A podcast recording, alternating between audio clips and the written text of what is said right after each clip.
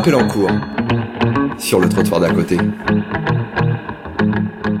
Bonjour Nicolas Bison. Bonjour Monsieur Secrétaire. Alors, vous êtes président de l'UDAPS 94 et vice-président du CNLAPS, le Comité national de liaison des acteurs de la prévention spécialisée. Et vous organisez les 28 et 29 avril prochains les septièmes journées nationales de la prévention spécialisée à Créteil. L'attente semble énorme puisque vous avez déjà enregistré, je crois, plus de 700 inscriptions. À ces Oui, journées. tout à fait. Oui, c'est exact.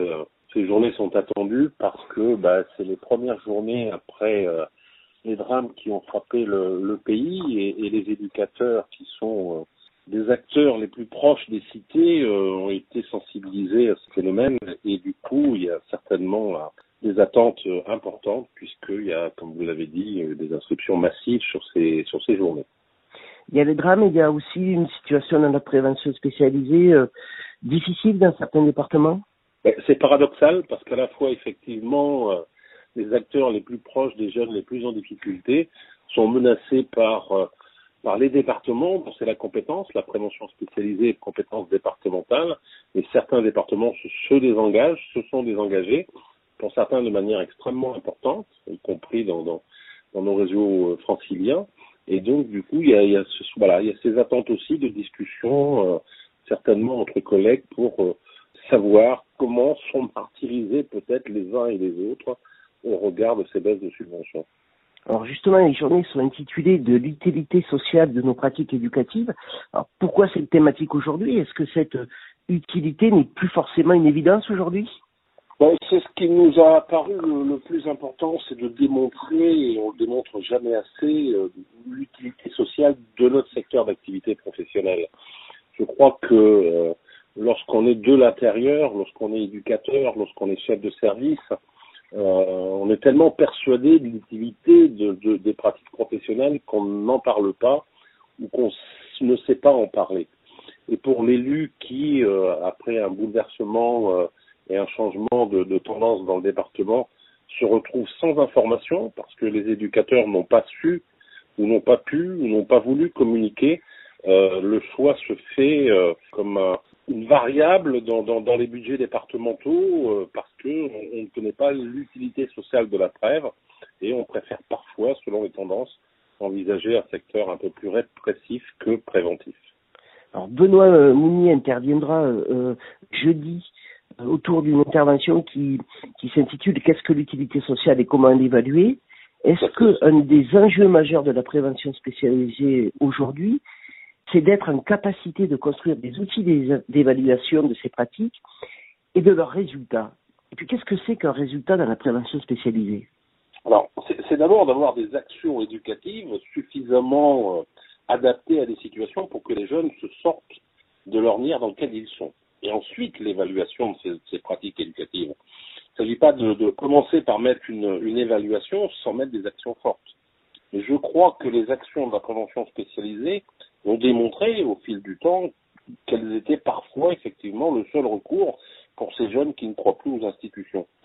Mais l'évaluation de ces, actions, elles ne sont pas forcément euh, si évidentes que ça. C'est tout un art que de parler de la réussite d'une action de prévention. Vous avez raison, comment évaluer quelque chose qui est en préparation Euh, La prévention, ce n'est pas un acte fini. On peut très bien évaluer un acte fini. Mais la prévention, pour l'évaluer, c'est d'autant plus difficile. D'où l'intervention pendant les journées euh, d'une explication sur comment évaluer. Vous avez dit que les professionnels n'avaient pas pu ou pas voulu communiquer. Pourquoi est-ce qu'ils ils ne voudraient pas? Qu'est-ce qui pose problème pour eux dans cette communication? La communication, c'est tout un métier. C'est pas forcément euh, une des armes des éducateurs, des chefs de service ou des directeurs. Euh, on est dans un monde de communication qui va plus vite que nous. Les jeunes sont sur les réseaux sociaux. La prévention spécialisée n'y est pas assez. On s'y intéresse de près. Un certain nombre d'expérimentations sont mises en place, mais la communication va plus vite que nous. Et puis, on est aussi sur un public euh, le plus fragile qu'il soit. Le, public de la prévention spécialisée, c'est un public qui est en voie de marginalisation. Et donc, communiquer euh, avec ce public-là, c'est faire publicité euh, que ces jeunes-là sont en difficulté. Et ça, ça n'est pas simple. Donc, on ne peut pas ne pas faire publicité, au sens noble du terme. Quand on ne sait pas bien faire, on ne fait pas. Et c'est là où, effectivement, on a tous à progresser de manière à informer du travail que l'on fait, de manière à ce que les décideurs sachent quelle utilité sociale la prévention spécialisée au quotidien représente. Alors dans le dossier de, de, de présentation de, de, ces journées, vous rappelez les principes et les modes d'intervention de, la prévention spécialisée. Vous énoncez notamment le principe de, l'anonymat et du secret professionnel. Est-ce que là on est dans le paradoxe entre ce secret et la communication nécessaire? Non, non, on n'est pas, on n'est pas dans, dans, le paradoxe. Il y a forcément euh, une difficulté pour un éducateur de parler d'un jeune parce que toute la démarche de l'éducateur, c'est d'aller vers le jeune d'essayer de créer une situation de confiance pour que des échanges soient possibles, et le tout sans mandat. On n'est pas obligé, euh, le jeune n'est pas obligé de suivre l'éducateur.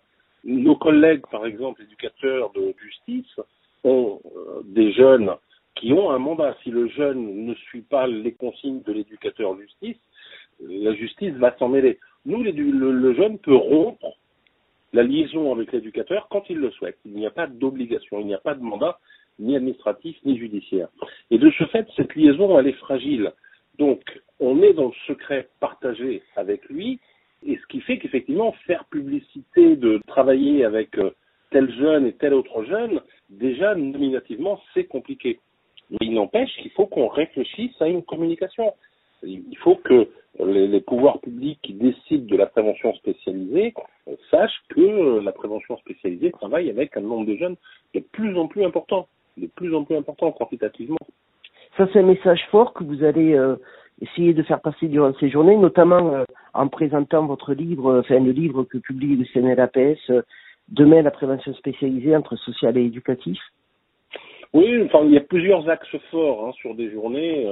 L'utilité sociale sera un peu le fil rouge de, de, toutes ces, de ces deux jours, mais il y a des thématiques qui, et notamment le jeudi après-midi sous différents ateliers, qui parleront du travail de la prévention dans les collèges, qui parleront de, de la prévention des, des, spécialisés à travers les réseaux sociaux, etc., etc. Il y aura plusieurs axes, le tout quand même en lien avec un fil rouge, je le répète, qui est euh, l'utilité sociale de la prévention spécialisée.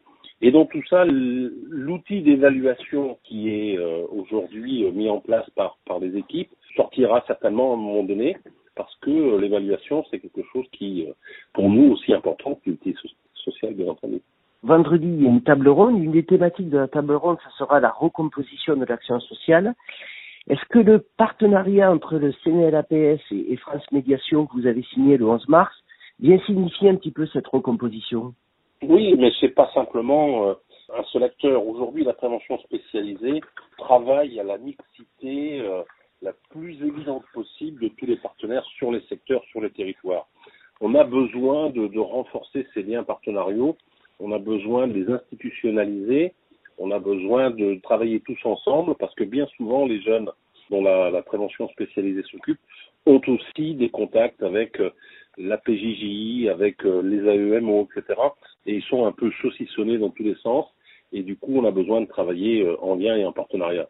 Ces grands partenariats se font effectivement à partir d'alliances à un moment donné, mais sur les secteurs, dans les cités, dans les villes, euh, les choses doivent se multiplier de manière beaucoup plus importante.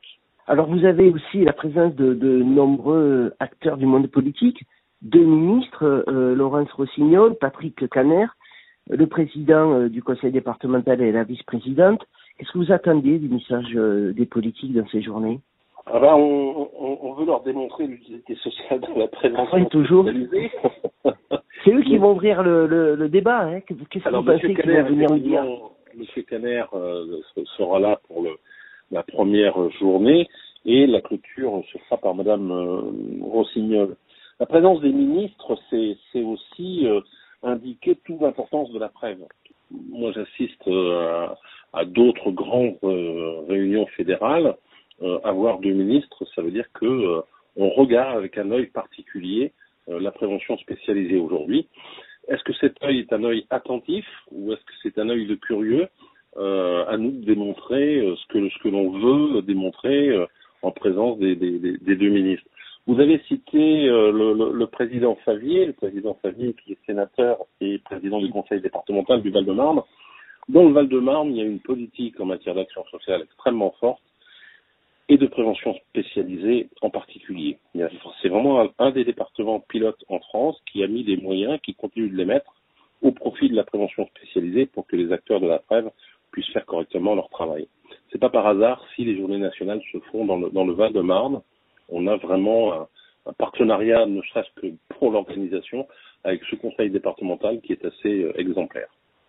C'est aussi un moment, ces rencontres, pour que les acteurs, justement, de la presse puissent vous faire remonter des choses? Tout à fait.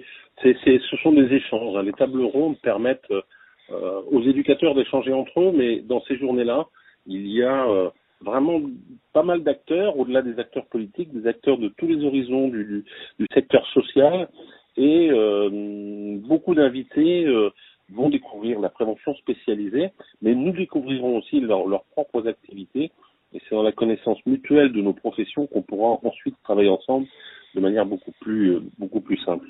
Nicolas Bison, ces septième journée nationale de la prévention spécialisée se tiendront donc les 28 et 29 avril à Créteil, alors le jeudi à la faculté de droit et le vendredi aux maisons des arts et de la culture de Créteil. Il reste encore des places disponibles? Alors il reste quelques places, mais les clôtures des inscriptions c'est ce soir. D'accord. Donc il faut aller très vite. Vous avez cité effectivement deux sites prestigieux sur Créteil, hein, l'UPEC, la, la, la, faculté de droit.